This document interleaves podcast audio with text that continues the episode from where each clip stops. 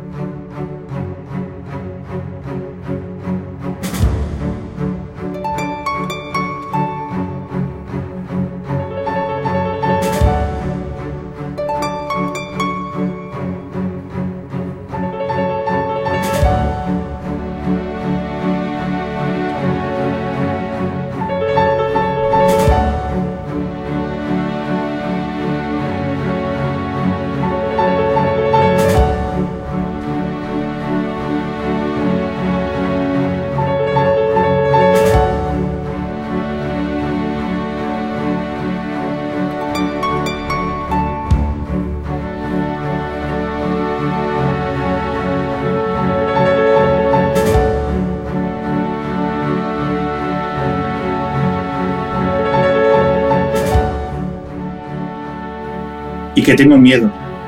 A vosotros os puedo confesar que tengo miedo, porque sé que me entendéis y tenéis el mismo miedo, y compartirles una forma de quitárnoslo un poquito, aunque sea durante dos horas, sentirnos menos horas.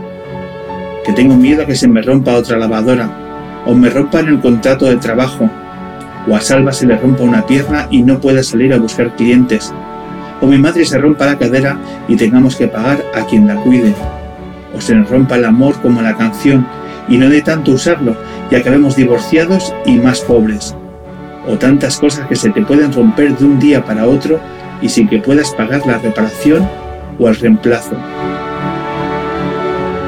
Y aquí puedo contar todo eso, como vosotros contáis vuestras propias fracturas, esta conversación que ya no podría imaginar en ningún otro sitio, solo aquí, con el zumbido de fondo de las lavadoras girando, y supongo que os pasa que cuando termina el ciclo, cuando abrís la portezuela y sacáis la ropa y la metéis en la bolsa y os despedís y volvéis a casa, sois otras, sois otros, ese alivio, esa tranquilidad de regresar con la ropa tan limpia. Ropa limpia, de Isaac Rosa.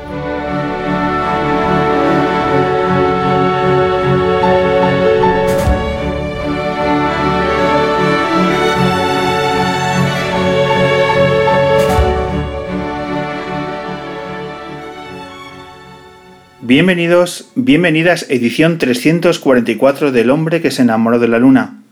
Un podcast que sale a la luz cada semana gracias al equipo que conforma Daniel Lébana, Manuel Granados, Rebeca Mayorga, Vicky Cantos y un servidor, Pablo Loriente. Un equipo que ha tomado aire, que se agarra a la luna sabiendo que este espacio acompaña y hace el día a día un lugar mejor. Buscamos hacer un poco de compañía a través de historias interesantes que comparten con nosotros personajes del mundo de la cultura. Y en estos tiempos, pocas cosas como la cultura para aislarnos de la oscuridad que impregna todo. En esta luna hablamos con la directora de cine Paula Palacios, que estrena Cartas Mojadas, una película producida por Isabel Coiset que refleja el viaje de las personas migrantes desde el norte de África en su deseo de encontrar algo tan humano como una vida mejor, un futuro, una huida de sus miedos, como los que tendríamos todos en su lugar. Rodada durante dos años, Paula Palacio nos muestra las dificultades de rodar en un estado tan peligroso como Libia, como es un rescate en alta mar a bordo del barco del Open Arms y la vida en el campo de refugiados de Lesbos.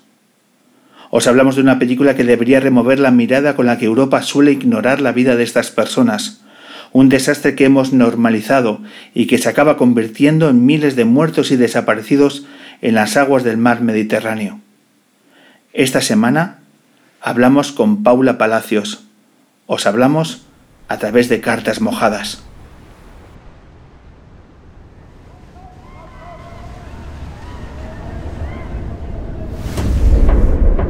Au début, l'Europe était tout près.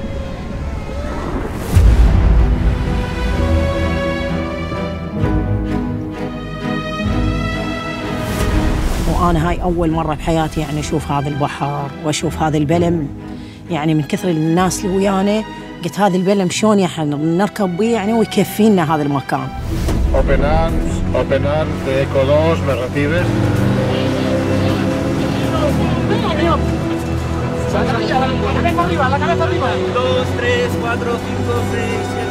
Toca lidiar con 549 personas a bordo, más dos cadáveres.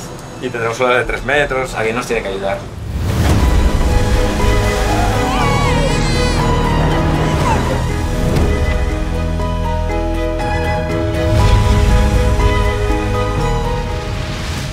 Paula Palacios, directora del documental Cartas Mojadas, bienvenida al hombre que se enamoró de la luna. Gracias, muchas gracias por atenderme. Un verdadero placer eh, tenerte en, en esta nueva edición de nuestro programa para conocer un documental, una película. Ahora nos dirás cómo tenemos que definirlo de forma correcta, que, en el que eh, somos conscientes que has estado trabajando durante mucho tiempo y queremos conocer pues, el previo, el, el durante y el después. Vamos a comenzar por cómo ideaste eh, Cartas Mojadas. ¿Cuánto tiempo has destinado a este proyecto? Bueno, directamente al proyecto destinado cinco años entre la preparación, el rodaje y la, la postproducción, pero realmente creo que es importante decir que como yo me dedico a hacer documentales, eh, especialmente sobre este tema migratorio, desde hace 15 años. Entonces hay un poco de esos 15 años en la película.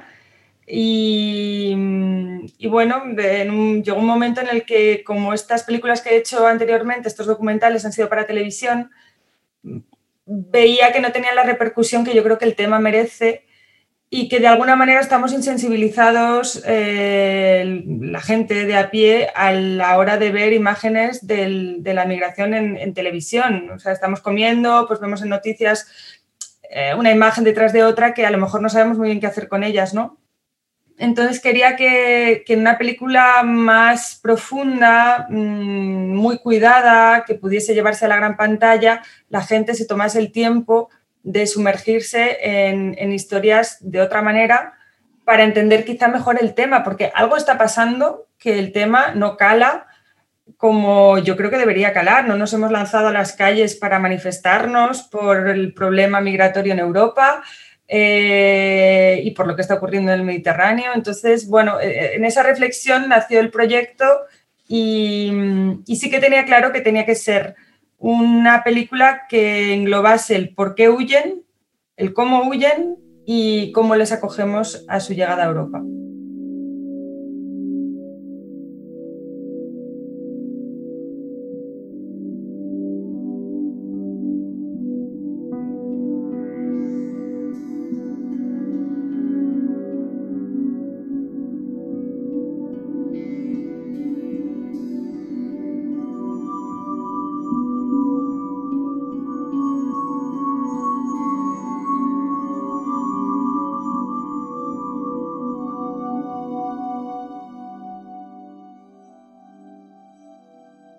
Desde aquí nos vemos tan poco identificados con ellos, eh, entonces no suelo decir que la intención es identificarnos con ellos, porque creo que es muy complicado realmente y que mucha gente ese ejercicio ni siquiera lo intenta hacer y, casi que lo llego a entender.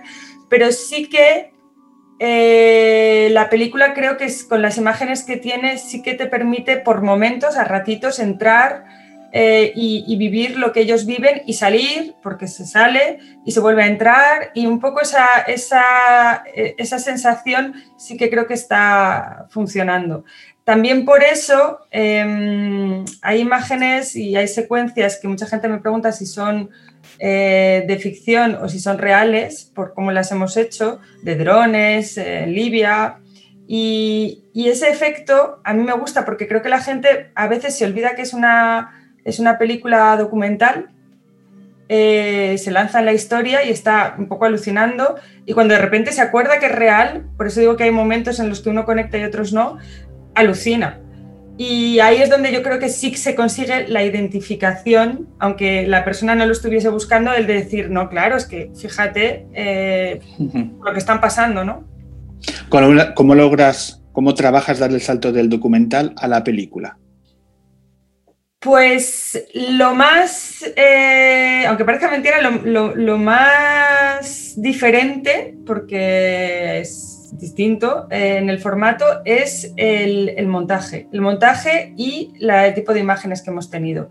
Las imágenes son muy bonitas dentro del drama. Hemos buscado mucho la estética, que es que hay, belleza en, el drama, ¿no? Hay belleza en las dificultades, hay belleza en el mar, entonces, bueno, buscar imágenes muy bonitas y que las imágenes fueran mm, no lentas, porque no es un montaje lento, pero sí que, pues no sé, hay veces que estamos a bordo de la cubierta del Open Arms, vemos a personas que están ahí en la cubierta y en vez de a lo mejor eh, dejar dos imágenes de dos caras, pues eh, mostramos más de dos caras. Es como un montaje en el que nos vamos a recrear en miradas, primeros planos, Em, y luego, por supuesto, está, hay una voz eh, narrativa, un hilo conductor a lo largo de toda la película que es lo único que no es real.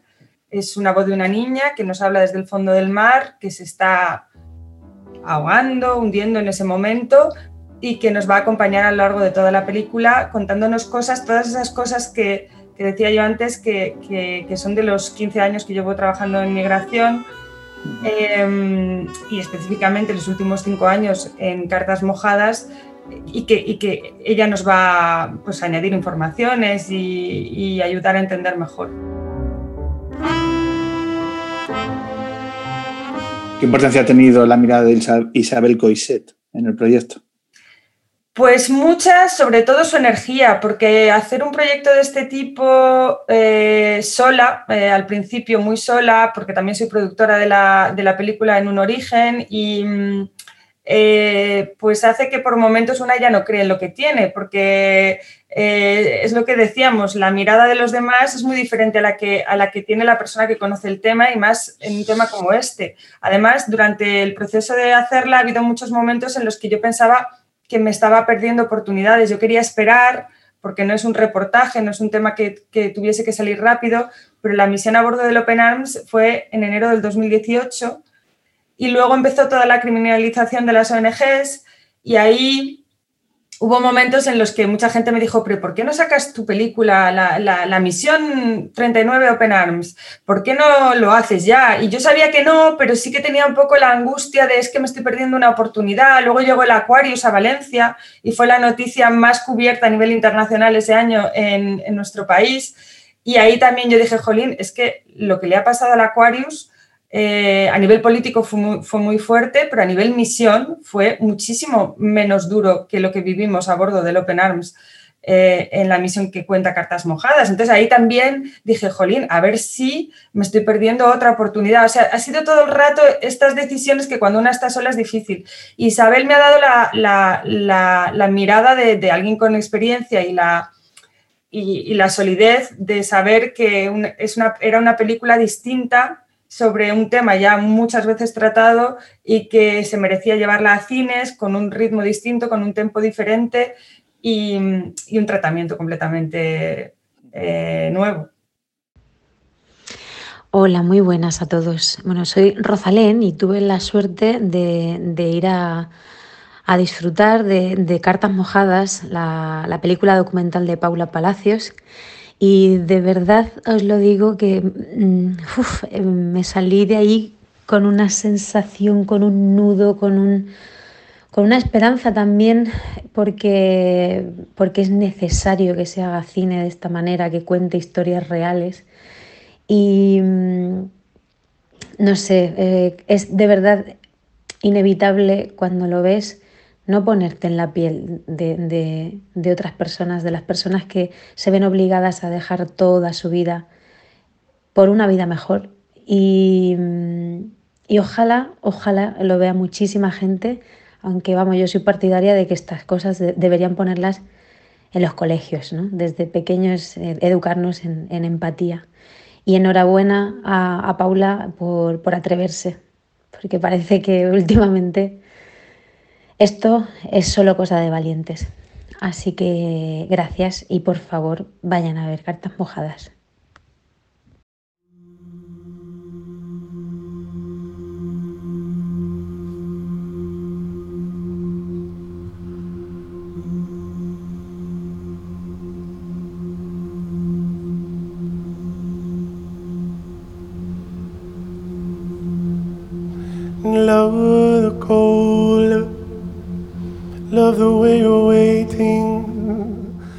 Vamos a hablar de, los lugares donde has, donde has grabado, tanto en el cómo te has organizado para conseguir los permisos para grabar, para estar donde has estado, y luego cómo ha sido la, la experiencia eh, cámara en mano.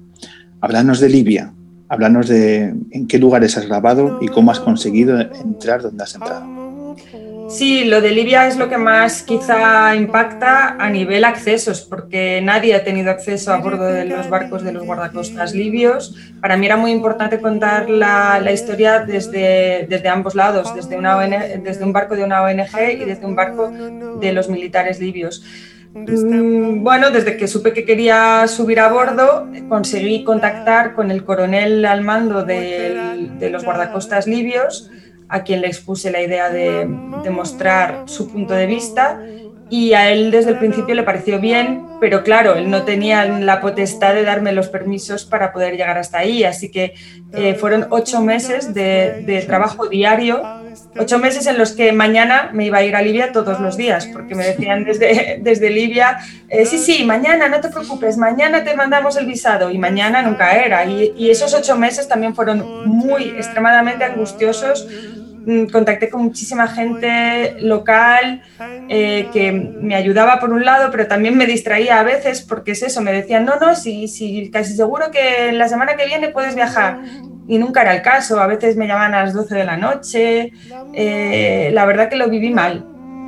Pero luego lo conseguí, conseguí que me dieran el visado pues ocho meses después. Es verdad que en, en un inicio yo quería haber viajado con mi equipo original, o sea, el equipo de rodaje con el que había, con el que tengo costumbre rodar, eh, mi operador de cámara, y no me dejaron. Me dieron el visado a mí sola, era mucho más sencillo gestionarlo así, así que tuve que contratar a un equipo local, a un operador de cámara de eh, Libio, que Taja, que es fantástico, se ven las imágenes en la película que son increíbles, las de Libia, y quizá esos ocho meses también me permitieron, con tanta gente que contacté en Libia, hacer la, sobre todo el trabajo de campo, que es lo que también casi más impresiona de la película, que es en Beni Walid, una ciudad a 170 kilómetros de Trípoli, al sudeste de Trípoli, que es el punto donde más migrantes llegan desde el sur de diferentes países. Todos confluyen ahí y hay mucho tra muchos traficantes y es donde, bueno, más van a sufrir los migrantes. Hay torturas, hay maltrato, hay trata de esclavos para conseguir llegar a la costa libia, embarcarse en las pateras que van en dirección a Europa. ¿Cuánto tiempo estuviste en esta ciudad? Fueron dos días. Esa ciudad es imposible estar más tiempo. Eh, es una ciudad en la que mm, para entrar tiene que venir una persona local una hora eh, fuera de la ciudad para escoltarte. Ahí tienes que conocer a un local, duermes en casa de gente local, yo dormí en casa de la gente local. Eh, además, separada, mi equipo eran hombres, completamente separada de los hombres. Me, lanzaron con, en una habitación con las mujeres de la casa que obviamente no hablaban ni inglés ni nada, que estaban divertidísimas con mi, con mi presencia ahí. Y la verdad que fueron, o sea, la noche mmm, lo pasas mal, se escuchan tiros, porque en un lugar donde hay tráfico de personas, imaginaros de que no hay tráfico, hay tráfico de armas, se dice que hay como tres armas por, por habitante en esa ciudad, eh, tráfico de petróleo. Eh, y luego también es un lugar en el que las posibilidades de grabar son limitadas, porque no, por eso no muestro la ciudad en sí, digamos la, las calles, porque tú no puedes sacar una cámara en la calle se puede de lejos eh, confundir con una cámara, eh, con, una, con un arma, perdón. Entonces, claro, no podíamos rodar fuera del coche o fuera de los lugares. Entonces, hemos entrado en los lugares donde están los migrantes, hemos grabado con los migrantes, pero no es un lugar eh, en el que quieras estar más de dos días. De hecho, hubo un coche bomba que, eh, que estalló justo una hora después de pasar nosotros por la misma carretera. ¿Grabar en esta ciudad ha sido el reto mayor que has tenido en tu carrera? Sí, sí, porque además tuve problemas con, no con mi equipo, el operador y eso, fantásticos, de hecho todo lo contrario, pero con una persona que teníamos del equipo que era la, era la persona que nos tenía que ayudar y estando allí, en el sitio más peligroso del mundo, que la gente también de las instituciones que me, que me ayudaban, bueno, gente que yo les había avisado que me iba allí, estaban preocupadísimos pidiéndome que escribiera mensajes todo el rato y resulta que, que al llegar ahí, cosa que no me podía imaginar, no había cobertura. Si yo le había dicho a mi marido, por ejemplo, si no sabes de mí en 24 horas, preocúpate. Y es que no supo de mí en 24 horas porque no teníamos eh, cobertura. Y claro, yo no podía imaginar esa, eso, o sea, no te imaginas. Eh, y es como está en medio del desierto, pues es una de las cosas que, que pasaba, ¿no? Y sí, tuve problemas con esta persona eh, local y bueno, sí, eh, nos pasó de todo, pero claro, ahí es donde te das cuenta que tienes un acceso increíble, por eso digo que a mí cuanto más difícil más me gusta, no es porque me guste la dificultad, pero creo que es cuando uno sabe que tiene cosas muy potentes que contar.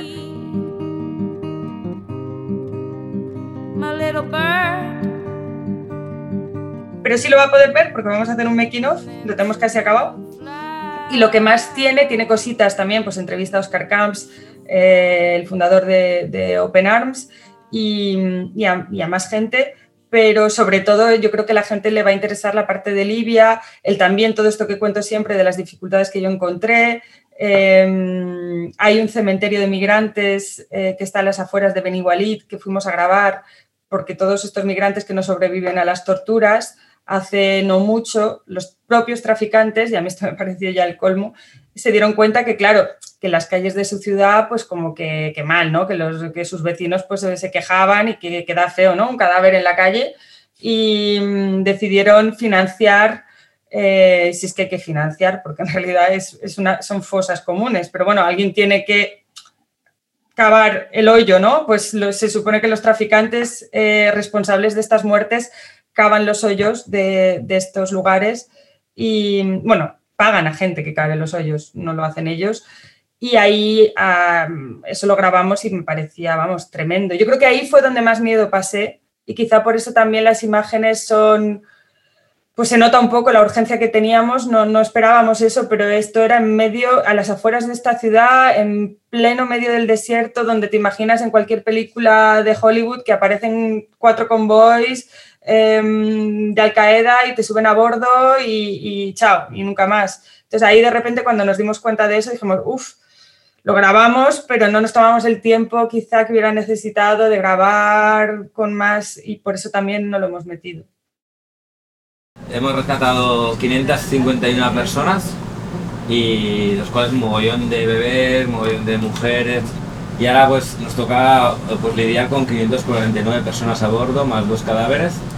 Y entonces el plan es llevarlo a, un lugar seguro, a tierra, que es Sicilia, donde nos asignan eh, siempre de ir. Y lo que pasa es que el problema que tenemos es que las condiciones meteorológicas en el canal de Sicilia ahora mismo no son aptas para cruzar con 549 personas en, cubierta. ¿Por qué? Porque vamos a tener el mar de través, hay 30 nudos de, viento. Y tendremos olas de 3 metros o, más y, de través, con lo cual las olas barrerán la cubierta donde tenemos pues 300 personas y todo el mundo mojado, se nos caerían por la borda, bueno, esto sería, sería un drama. Las condiciones meteorológicas aptas para cruzar el canal de Sicilia son el viernes, hoy es martes, entonces no podemos sobrevivir en estas condiciones pues tres días esperando a poder cruzar. Una opción buena era poder transferir a Aquarius, Aquarius me han dicho que está lleno ya, con lo cual se irán para el norte, y otra opción es transferir a, a Sea-Watch 3, Sea-Watch 3 que, que no sé si les cabría en toda esta gente pero ellos, eh, su barco está mejor preparado para soportar la meteorología. Aún así, yo creo que lo pasarían mal. Sabéis que aquí hay barcos, hay barcos militares, hay barcos de la Guardia Costera, pues tenemos, alguien nos tiene que ayudar. Alguien nos tiene que ayudar.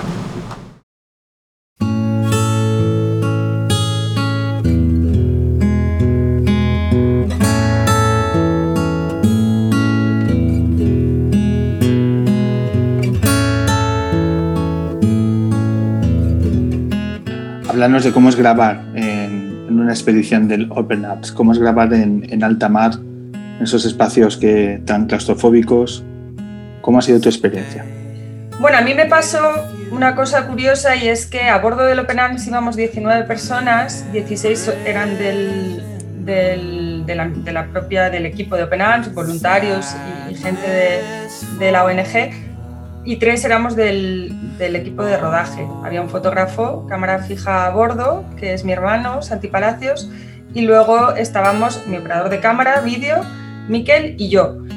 Em, pero de los 19, eh, ellos dos, por ejemplo, ya habían hecho muchas misiones del Open Arms y creo que éramos, si no me equivoco, tres personas, la enfermera, una rescatadora y yo, que nunca habíamos hecho ninguna misión. Y lo que pasó fue que como era 15 de enero y a mí me habían repetido muchas veces, oye, que probablemente rescatemos, pero no es seguro, porque en invierno muchas veces pues no se ven pateras tan fácilmente como en verano, tal. Eh, entonces salimos de Puerto de Malta por la noche y se tarda pues unas, no me acuerdo, 10, 12 horas en llegar. Y, y, claro, yo dije, bueno, pues es por la noche, ya descubriré el barco, ¿no? Ya me pasearé, uno ve el barco que es relativamente pequeño, pero bueno, hay lugares, hay recovecos, ya, ya, ya, ya haré el tour del barco. Eh, y estaba como más entretenida pues, en ocuparme del equipo de, cámara, en conocer a, la gente a bordo, etcétera, ver el camarote, poco, un poco, todo eso.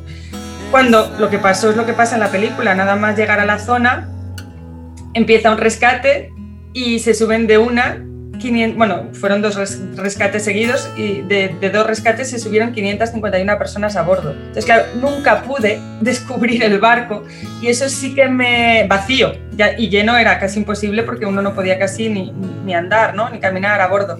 Entonces, em, sí que eso me generó un poquito de, claustrofobia, angustia, no sé cómo llamarlo, porque realmente no sabía tampoco, oye, pues a lo mejor había un punto de vista súper chulo desde donde grabar.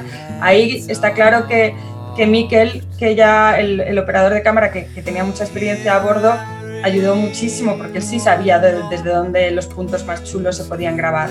Luego otra cosa importantísima fue eh, que, yo también tuviese una cámara, porque como pasan muchas cosas y al final, aunque el barco es pequeño, pero es grande, porque, porque hay diferentes lugares, pues cuando Miquel estaba grabando una cosa yo podía estar grabando en otro lado, o cuando pasó, por ejemplo, el, el chico que tiene un ataque al corazón, en ese momento hay dos Zodiacs, dos lanchas rápidas, pues obviamente el operador no puede estar en las dos. Entonces era yo la que estaba en la Zodiac en ese momento y aunque mi cámara sea más pequeña y no sea la principal, pues pude grabar ese momento eh, y es importante tener ese tipo de, situaciones de urgencia también captadas en cámara. Hasta que empezaron a criminalizar a las ONGs, siempre las misiones eran de 15 días. Pero esta misión fue de 15 días, como todas.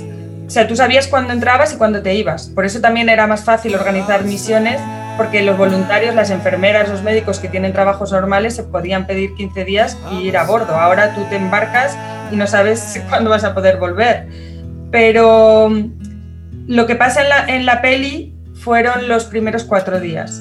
Luego volvimos a puerto y volvimos a salir y se volvió a rescatar, pero esa segunda parte de la misión no, bueno, decidí no meterla en la película. Paula, ¿cómo, cómo son las noches en el barco?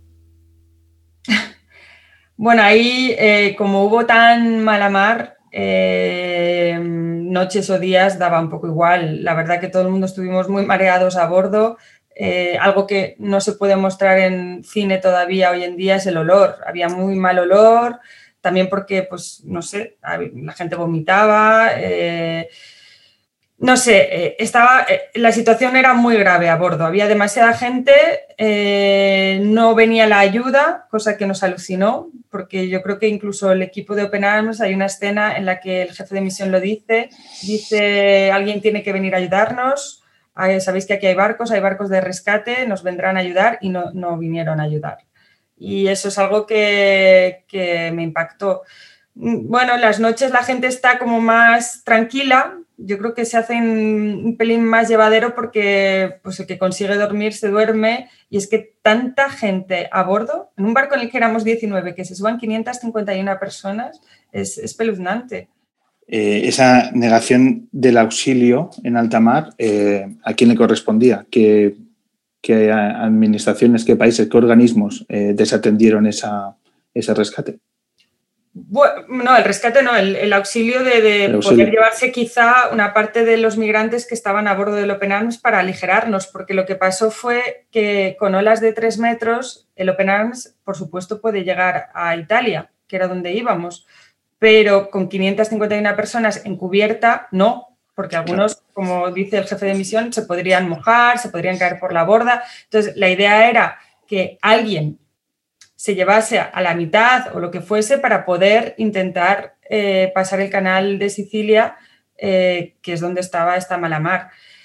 En un principio son los, son los guardacostas eh, italianos los que deberían ayudarnos y nos ayudaron en dos ocasiones. Hubo dos evacuaciones médicas que sí atendieron pero lo que, a lo que no accedieron a atender fue a llevarse a, estas personas para que pudiésemos seguir eh, viaje a Italia. Eso es a lo que, a lo que no nos atendieron.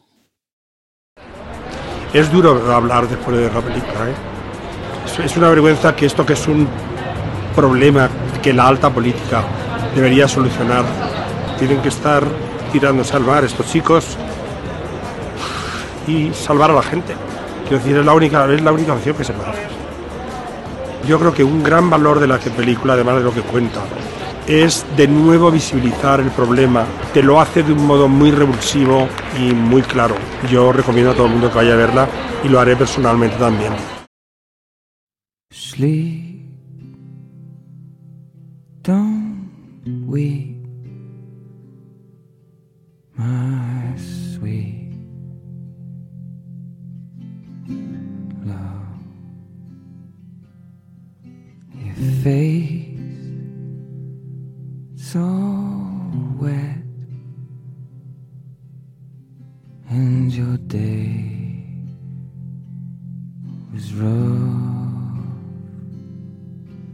Háblanos de Lesbos.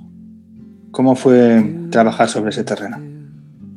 Claro, Lesbos fue el principio de la película, estaba un poco viendo el cómo enfocarla. Eh, yo tenía muchísimas ganas de ver esto que fui en 2016 eh, a principios y todo lo del, niño muerto en las costas que apareció Aylan en Turquía y todo eso fue a finales del 2015. Entonces, claro, yo tenía mucha expectación por ver esas barcas. Pasó exactamente igual que me pasó con la misión de Open Arms, que la gente me decía, no, bueno, llevamos un mes que no vienen tantas pateras como antes, puede que no veas llegar pateras. Eh, y luego resultó que llegaron un montón y, aquello tuvo un pico de nuevo eh, que duró bastantes meses y, mm, y, la verdad que fue impresionante, o sea, ver una patera llegar por primera vez, eh, claro, tú estás viendo el horizonte y casi siempre es por la noche, no, no ves nada y de repente empiezas a ver una lucecita y en cuanto la ves, como la distancia ahí es corta, no se tarda tanto en que lleguen. Y, claro, alucinas. Y ahí había en ese momento ya muchísimos voluntarios, muchísima gente en la playa para ayudar. Entonces de repente llegaban todos eh, a ayudar a la, a la, patera que había llegado. Y bueno, es que yo creo que uno no se imagina tener que vivir en esa situación de, de tener que huir, además en una distancia en Lesbos tan corta. En realidad es ridículo. O sea, es completamente ridículo en cualquier situación, pero en Lesbos, que la gente muriese en una distancia tan corta, ¿Tan corta cuánto es? Pues ahora a lo mejor yo soy fatal para las cifras, no sé si son 7 o 9 kilómetros, son muy pocos kilómetros, muy pocos. Es decir, se está viendo y en la película se ve, eh, enfrente estás viendo Turquía y se ve, o sea, claramente. Entonces es una distancia muy corta, lo suficientemente corta como para que sea muy grave que muera gente.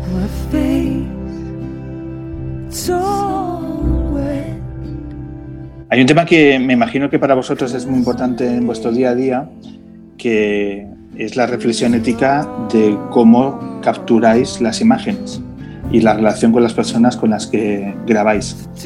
El hecho de respetar su intimidad, su privacidad, el hecho de dónde colocar la cámara, el hecho de qué grabo y qué no, más allá de luego lo que se emita o no.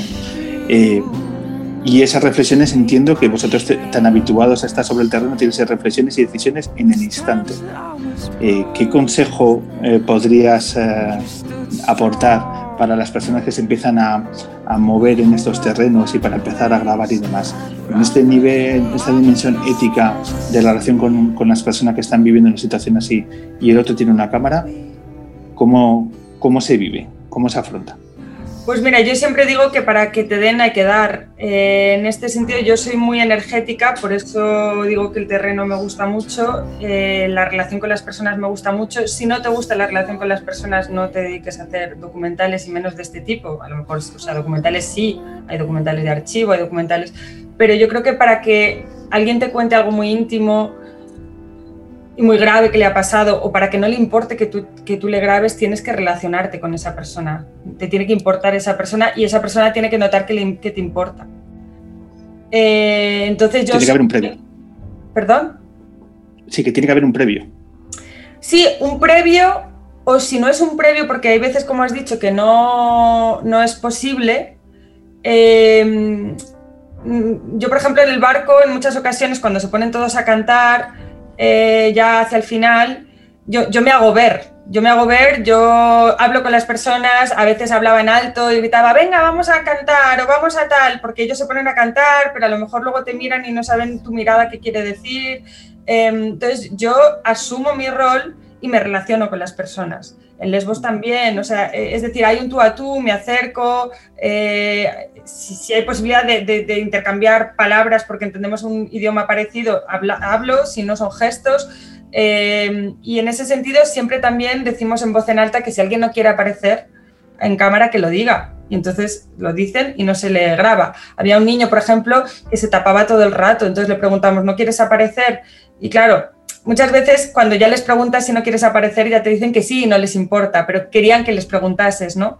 Entonces, yo lo que creo es que hay que, hay que desafortunadamente, son personas a las que en Europa no las tratamos igual que a nosotros y no tienen los mismos derechos, me cuesta decirlo, pero es que es así, no tienen los mismos derechos que tenemos nosotros vivos. Entonces, eh, yo creo que hay que luchar por sus derechos vivos. Y digo lo de vivos porque muertos tampoco, pero me refiero a que yo creo que llegará un momento en el que eh, tengamos que pedirles, igual que pedimos en otras ocasiones, que firmen eh, los consentimientos de, imagen. Y es verdad que no lo estamos haciendo, es un tema súper interesante. Yo, en la medida de lo posible, ya por experiencia, pido que lo digan a cámara, acepto que me graben para tal, pero es que cualquier persona que sepa un poco de este tema del tema legal sabrá que si la persona a la que grabas no entiende el idioma en el que le estás pidiendo, oye, ¿te parece bien que te grabe? Tampoco es válido esa declaración. Entonces, a bordo del Open será completamente imposible pedir uno a uno que dieran consentimiento. Y sí que a mí es un tema que me preocupa el decir, bueno, em, yo en condiciones de huida, en, el peor día de mi vida, eh, con un bebé en brazos, querría que me estuviesen grabando. No, pero también para ellos es un momento alegre porque han sido rescatados, están yendo a Europa y la verdad que todos integraron la cámara bastante bien. Se ve en la película que miran a cámara, que muchas veces miran al operador de cámara y se nota, es Fuera de cámara me refiero. Y la verdad que no hubo nadie que, que, le pareciese mal, sino todo lo contrario. Muchas veces decían, ah, mira tal, mi bebé, tal, grábalo, tal. Tengo muchísimas imágenes de ellos a cámara riéndose, relacionándose con nosotros. Mi consejo sería que la gente tiene que relacionarse con ellos para ver, intuir y entender si ellos quieren esto o no. Paula, eh, ¿habéis podido o tenéis previsto mostrar eh, cartas mojadas a las personas protagonistas de la película o a personas que han vivido una situación similar?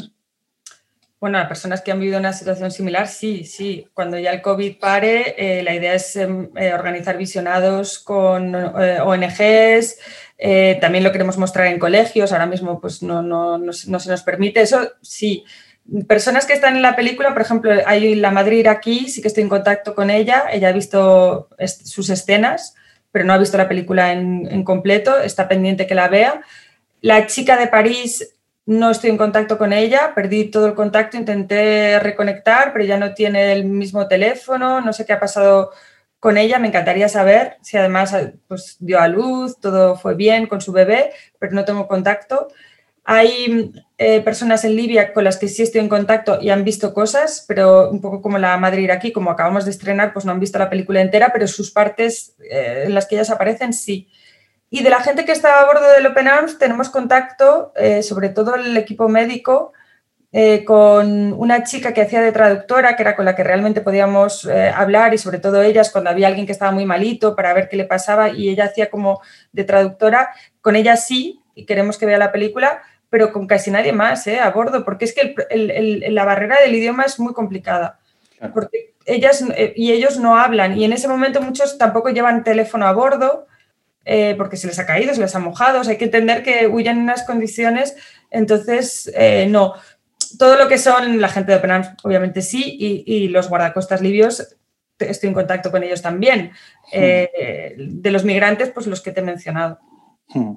Has comentado a mí, un aspecto que a mí me parece fundamental, que creo que sí podemos sensibilizar fundamentalmente a través de películas como Cartas Mojadas es aquellas personas que todavía están creándose un estado de opinión. Desgraciadamente, no, tenemos en nuestra sociedad mucha gente que sea capaz de eh, descreerse de las opiniones ya formadas eh, después de, cierta edad.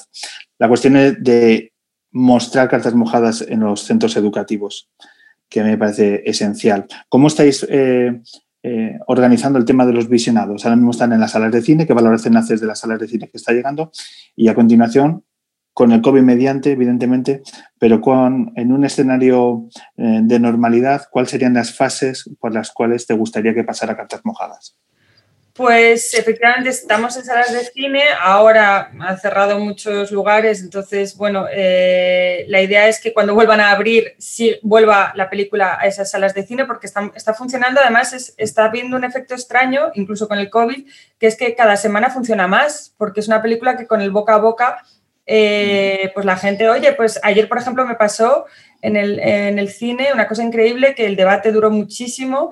Eh, y luego ya, pues cuando dura tanto, pregunto a las personas por qué han venido a verla. Y una madre me dijo, eh, pues es que mi hija de 20 años vino a ver la película el otro día sola y luego volvió a casa y hablando de cosas de casa, del día a día, me pegó un chillido y, y de repente estalló a llorar.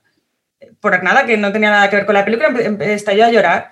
Y le, le, dije, ¿pero qué te pasa? No, que es que, claro, sí, la película, acabo de salir de verla, es horrible y le había afectado muchísimo. Entonces la madre dijo, uy, ¿qué película es esa? Quiero ir a verla. Y el padre vinieron como con mucha curiosidad porque estuvieron hablando de la película y vieron cómo le había afectado a su hija, ¿no?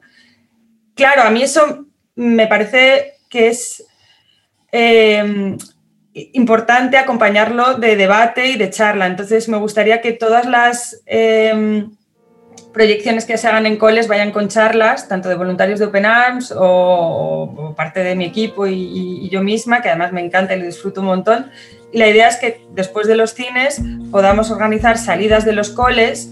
Habrá coles que a lo mejor me pidan hacer proyecciones en el cole, pero yo creo que es importante también aquí aunar dos cosas y es el amor al cine y que esta película se vea en un cine y no en un proyector, porque estoy siendo muy pesada con eso, pero me parece importante. Entonces, nuestra idea es que los coles hagan salidas al cine eh, y por eso ahora con el COVID no se puede hacer, porque eh, todo lo que es eh, pues eso, excursiones fuera del cole no está anulado. Em, entonces sería, sería así, sería que la película en, en cines, pues en sesiones matinales, se abran a los colegios. Contrast in the snow for the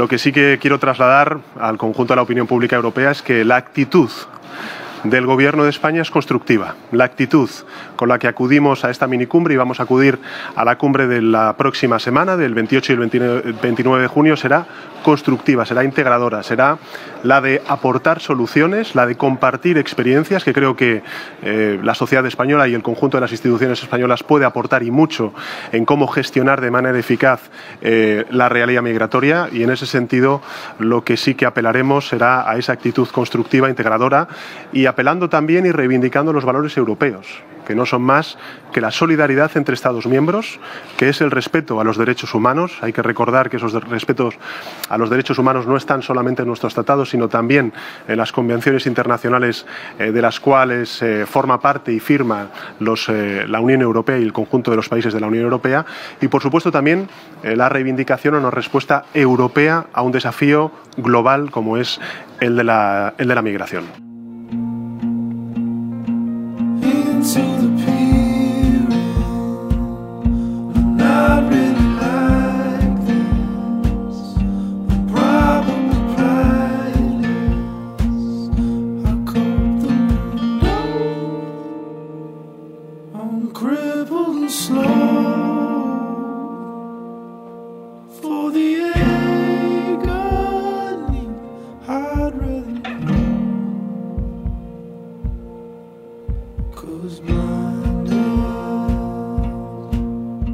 intento transmitir a los chicos y chicas jóvenes que vienen a ver la peli en los coloquios en los que estoy em, participando que Europa somos nosotros. O sea, que no son gente que, pues que ellos, si se quieren dedicar a esto, por ejemplo, de la política internacional, pues a lo mejor podrán llegar un día a Europa y tomar decisiones con respecto a las leyes. Entonces es muy importante que esto lo entendamos. Y en ese sentido, eh, estamos organizando para ya, y va a ser más adelante, pero me he dado cuenta que la película con, estas reacciones hay que vehiculizar todas estas emociones y reacciones y voluntades de cambiar cosas. Vamos a hacer una petición online a través de una web de la peli que vamos a sacar en breve, cartasmojadasfilm.com o cartasmojadas.com. No lo he decidido aún, pero una de esas dos en 10 días estará online y se podrá firmar una petición que básicamente quiere que España tome posición en la nueva ley, propuesta de ley migratoria que se ha hecho hace semanas, pocas semanas, eh, por parte de la Comisión Europea, en la cual ningún país europeo, de momento, ha mostrado oposición. Y es una ley que, bueno, desarrollaremos ahí puntos en la web y explicaremos que realmente eh, formaliza y legaliza todo lo que se está haciendo y que en parte con, con, el tema de los libios se ve en la película de externalización de fronteras eh, y que va a hacer que vayamos todavía a peor. Eh, o que hagamos lo que estamos haciendo ahora, pero que encima sea legal. Entonces, eh, a mí me parece alucinante que ningún país se haya posicionado, ningún país europeo, en contra. O sea, todos están de acuerdo. Y nuestra intención, como la peli de momento solo es estrenada en España y es donde está haciendo ruido, nuestra intención es sensibilizar a la población, al menos informar de lo que está pasando y, si es posible, que el gobierno español se plantee no o sea, no apoyar esta, esta propuesta de ley y quizá, o quizá no, a mí lo que tengo entendido, que estoy estos días informándome, creo que si el gobierno español no la apoya, con eso sería suficiente para que no saliese adelante. Entonces, yo sé que la pretensión es, es enorme por parte de una directora de una película chiquitita, que se está haciendo muy grande, pero que es una peli en origen muy chiquitita, pero bueno, es que si no pensamos en grande no cambiamos las cosas y es lo que yo le digo a los chicos y chicas jóvenes, que es que somos nosotros Europa, no es el Dios que llegó de algún lugar. No, y que alguien tiene que liderar ese tipo de mensajes. Y si hay ese vacío, alguien tiene que ocupar ese lugar. que es absolutamente necesario. Eh, proyectar la película en el extranjero también será un objetivo a perseguir. Sí, sí, es verdad que yo siempre he hecho, todo al revés, por eso en España tampoco se me conoce mucho. Mis documentales se ven fuera y luego a veces, muy pocas veces, se han visto aquí. Entonces, esta vez eh, quería. Eh, bueno, se han dado las circunstancias así y lo he estrenado aquí. De momento no se ha visto fuera en ningún lugar y estamos buscando ahora la mejor manera del estreno internacional, que yo creo que por la naturaleza de la peli y lo que aparece eh, este será un estreno en cines en Francia, quizá también en Italia, eh, luego ya en el resto será a través de plataforma, pero a priori si podemos salir en salas de cine en Italia y en, y en Francia sería estupendo.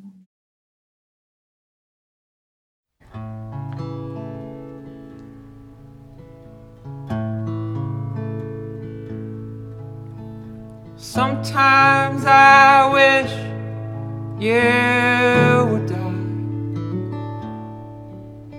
just to see how it would feel. Y ya para acabar, me gustaría eh, pasar página de cartas mojadas y que nos hablaras de la Asociación de Mujeres Cineastas y Medios Audiovisuales, el que perteneces, CIMA, que nos gustaría saber qué, qué objetivos persigue y sobre todo que nos describieras la brecha de género dentro de la industria del cine y del mundo audiovisual, eh, cómo eh, se está viviendo eh, y si notas cambios, una evolución positiva en estos tiempos eh, dentro del, mundo de la mujer en la industria del cine. ¿Nos podrías hacer una valoración breve sobre, sobre esta asociación y su es una dinámica? fantástica que nos está ayudando muchísimo. A mí personalmente me, han ayudado un montón, están dando visibilidad y están sobre todo haciendo que, entre nosotras nos ayudemos y, visibilicemos el trabajo que muchas ya veníamos haciendo pero que no se veía y luego muchas que no lo hacen, que, que se atrevan a hacerlo y se sumen. Yo creo que sí que estamos dando pasos de hecho, el otro día en Valladolid se presentó el, nuevo informe CIMA, eh, el informe anual donde analizan los datos en el, durante el Festival de Seminci y yo estuve presente cuando lo estaban leyendo y mm, por lo que decía el informe CIMA, eh, que bueno, está publicado en la web de, de, la asociación y en más detalle lo podéis leer, pero es que las medidas que se han tomado este, este último, estos últimos años con el Ministerio de Cultura para dar puntuación positiva a los cargos de liderazgo de las mujeres cineastas en proyectos eh, de películas está funcionando. Es decir, ahora uno o una que quiera hacer un proyecto em, de película, si suma pues em, una guionista mujer, una directora de producción mujer, todo eso te da más puntos para obtener la ayuda. Entonces, yo creo que esto es muy necesario porque mientras no haya mujeres en puestos de liderazgo, vamos a seguir un poco por detrás de, lo que los hombres llevan muchos años haciendo, ¿no? Y no se trata de que... Mm, se trata de que estemos ahí para mostrar lo que sabemos hacer.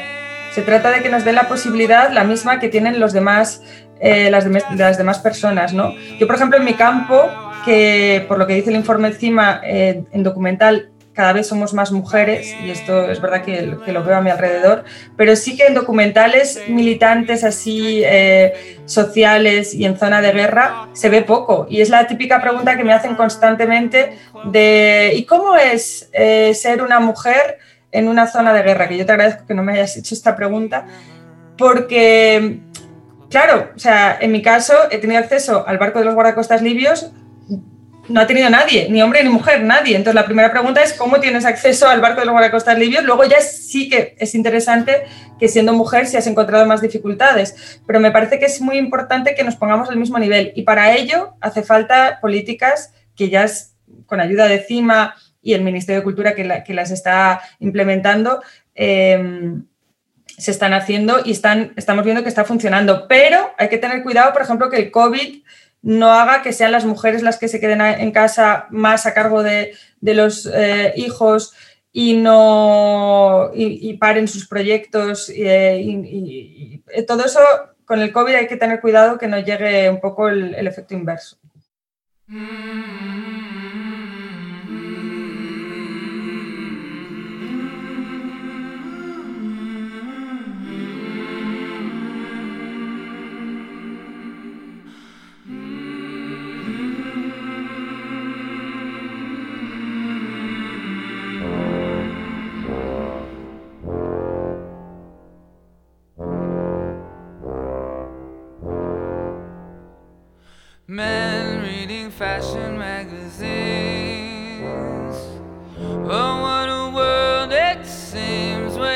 Pues Paula Palacios, eh, directora de Cartas Mojadas, eh, te deseamos la mejor de las suertes para ti y para tu película, que todo lo bueno que tenga que pasar a Cartas Mojadas le, le acabe ocurriendo y que tenéis muchos meses para seguir llevando este mensaje a todas y cada una de las personas que, bueno, pues a través de la belleza y del mensaje que estáis trabajando, eh, despertar miradas nuevas hacia, este, hacia esta situación. Mil gracias por estos minutos, por compartir con nosotros. Gracias a vosotros.